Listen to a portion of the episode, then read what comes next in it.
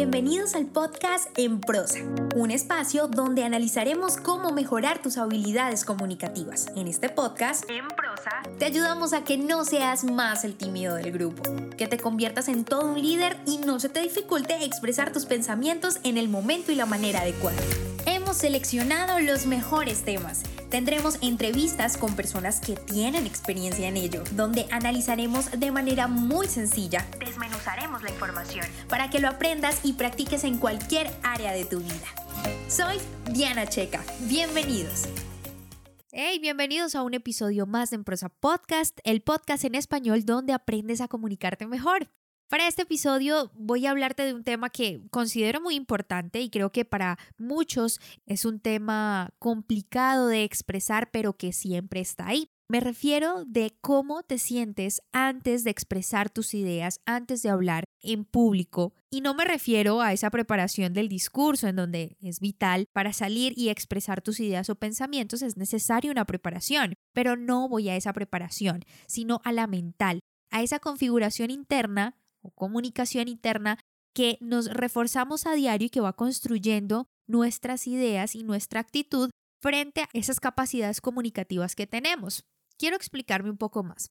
Siempre que te vas a exponer frente a un público con una o miles de personas, quiero ser un poco reiterativa con este término porque a veces las personas creen que cuando se habla de la palabra público se refiere a miles de cientos de personas y un escenario. lo cierto es que en situaciones tan sencillas como una conversación entre amigos, como unas palabras en una reunión familiar o expresar ciertas cosas que te gustan o disgustan con tu pareja, son necesarias estas habilidades comunicativas y sobre todo esta comunicación interna de la que te hablo. Porque cuando expresamos nuestras ideas o esos pensamientos solemos sentir ansiedad y es absolutamente normal, todos lo sentimos. Por eso en este episodio quiero hablarte de esa comunicación interna, de lo que te dices, de lo que piensas y de lo que sientes antes de hablar en público. ¿Qué te dices a diario? Y qué de eso que te dices a diario te permite expresarte con seguridad o no. Por eso he destinado tres claves para que hables en público con seguridad. Número 1. No caigas en círculos viciosos. Para este punto es necesario hablar de esa zona ideal, esa zona soñada donde todos quisiéramos estar, esa zona donde nos sentimos seguros y confiados en que cada vez que hablemos lo vamos a hacer bien, Sería maravilloso de que eso sucediera de esa manera. Lo cierto es que no pasa tan seguido y la mayoría de nosotros sentimos inseguridad cuando se trata de expresarnos. Así que para esto te invito a que analices cómo te ves tú mismo, ese concepto de autoimagen que tienes, cómo te sientes al enfrentarte a un público. E insisto con la palabra público que puede hacer referencia a dos o a miles de personas.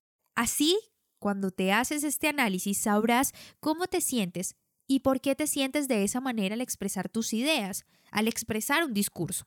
Para esto yo siempre recomiendo que realices varias preguntas donde respondas cosas como si te sientes cómodo o cómoda al hablar en público. En el caso de que te sientas cómodo o cómoda, ¿por qué te sientes así? Y si no te sientes cómodo, ¿por qué no te sientes cómodo? La idea es indagar cómo te sientes frente a lo que dices, por qué tus ideas no son suficientes para expresarlas, qué es lo que te hace o qué es lo que te detiene antes de hablar. La idea es que llegues a todas estas conclusiones de las que te menciono y te permita conocerte mejor y entender qué pasa por tu mente antes de dar cualquier discurso. Ahora, no te digo que esto debas hacerlo cada vez que vayas a hablar en público, solamente te invito a que te tomes el tiempo al menos una vez que puedes hacerlo al finalizar este episodio para que te des cuenta qué pasa por tu mente con respecto al acto comunicativo, qué es lo que está pasando por tu mente cuando se trata de expresar tus ideas. Así evitarás caer en círculos viciosos que como ya sabes son dos circunstancias que a su vez son causa y efecto, pero que se complementan en sentido negativo.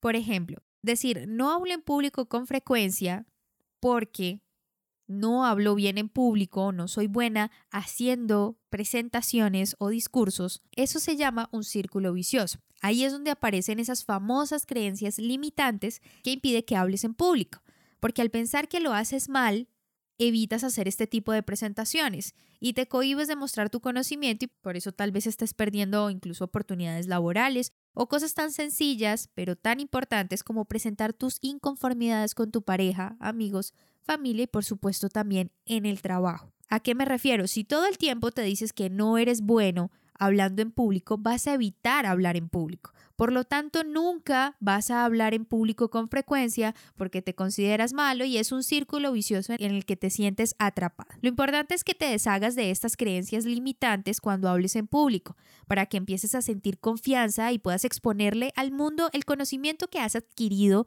con tu experiencia, con tu estudio y tu dedicación.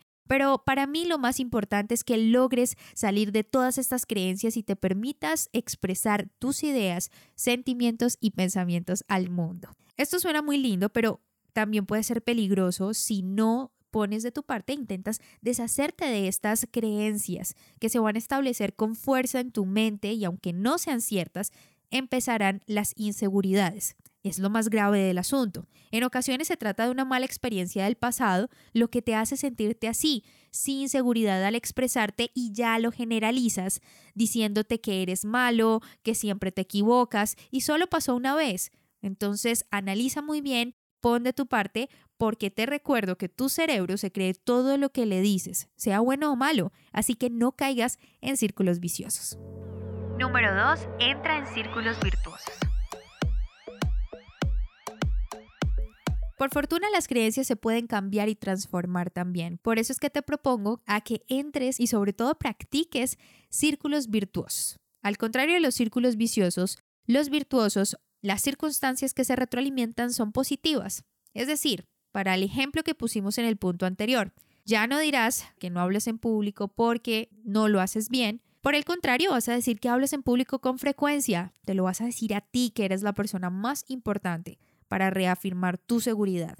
Y lo haces porque te sientes seguro o segura y confiada o confiado contigo mismo al hablar en público. Estas sin duda son creencias liberadoras de tu propio concepto de imagen.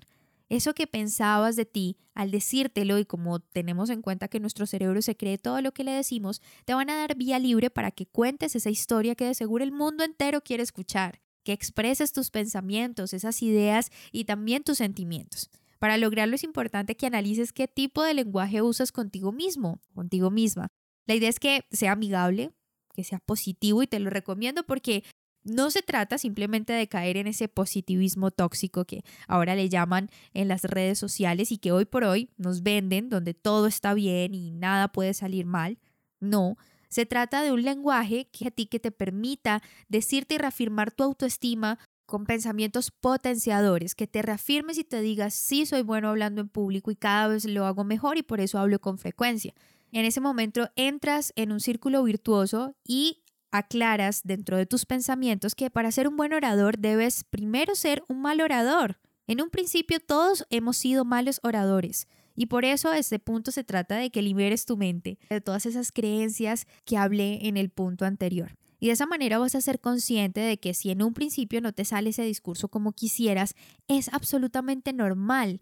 Vas a creer en ti y entender que todo, absolutamente todo en la vida lleva un proceso, pero que en ese proceso debes sentirte cada vez más seguro frente a tus habilidades al hablar en público. Número 3. Calla el crítico que hay en ti. Debo decirlo y debo confesarlo. Soy mi peor juez. En realidad todos somos nuestros peores jueces. Te lo digo yo, una persona que mis errores los maximiza a un nivel que no te alcanzas a imaginar. Y eso es algo que en mayor o menor medida nos pasa a todos, porque siempre tiendes a pensar mal y a pensar por los demás. Te estoy hablando de que suponemos, que supones y le das importancia a estas mismas, a esas suposiciones.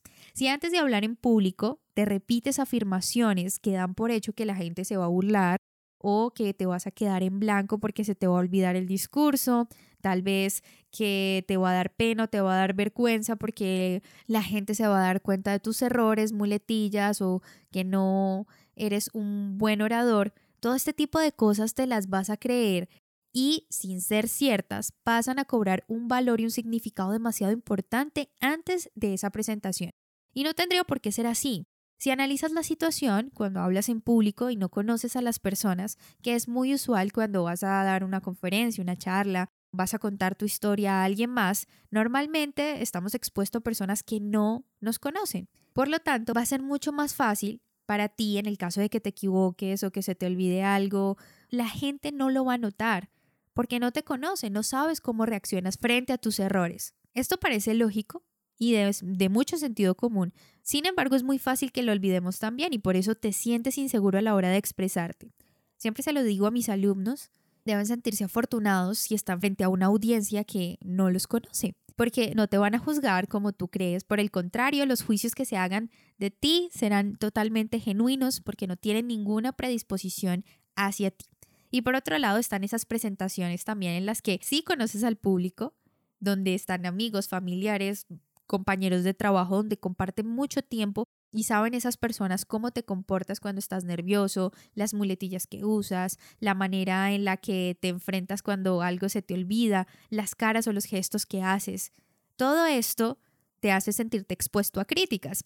Pero recuerda esto, el hecho de que estés ahí parado frente a ellos o estés en un espacio virtual o presencial marca totalmente la diferencia, porque eres tú a quien deben escuchar y no a ellos, porque tienes algo que decir que es muy valioso y que ellos están dispuestos a escuchar con esto mi invitación es a que te empoderes de lo que ya has preparado, una historia, un discurso, una presentación. Todo eso es muy valioso y por eso estás en ese escenario y ellos no. Y lo repito e insisto con este concepto porque sin importar si sea virtual o presencial, como te decía, ya has ganado mucho para estar ahí enfrente. Que tu jefe te pida que seas tú quien haga la presentación y no otro compañero, eso es genial porque te va a permitir a ti ganar mayor seguridad, porque te han dado la oportunidad de expresar tus ideas y pensamientos.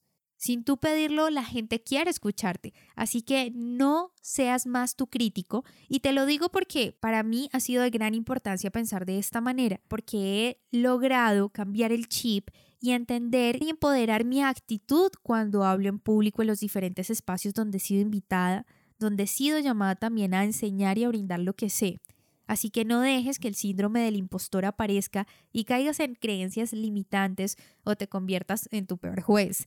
Recuerda que siempre, siempre, siempre la gente va a hablar y va a hacerse juicios de algo y o de alguien también. Pero déjame decirte que con los consejos que te regalé en el episodio de hoy vas a lograr empoderar tus capacidades orales y expresarte cada vez mejor. Antes de finalizar, quiero dejarte con una reflexión que llevo en mi mente, y es que comunicar es un arte y como todo arte, debes cultivarla. Cuéntame cómo recibes todos estos consejos y cómo los aplicas en tus habilidades comunicativas. Quiero leerte en arroba en prosa podcast en Instagram y en Twitter y también en en prosa podcast separado en Facebook.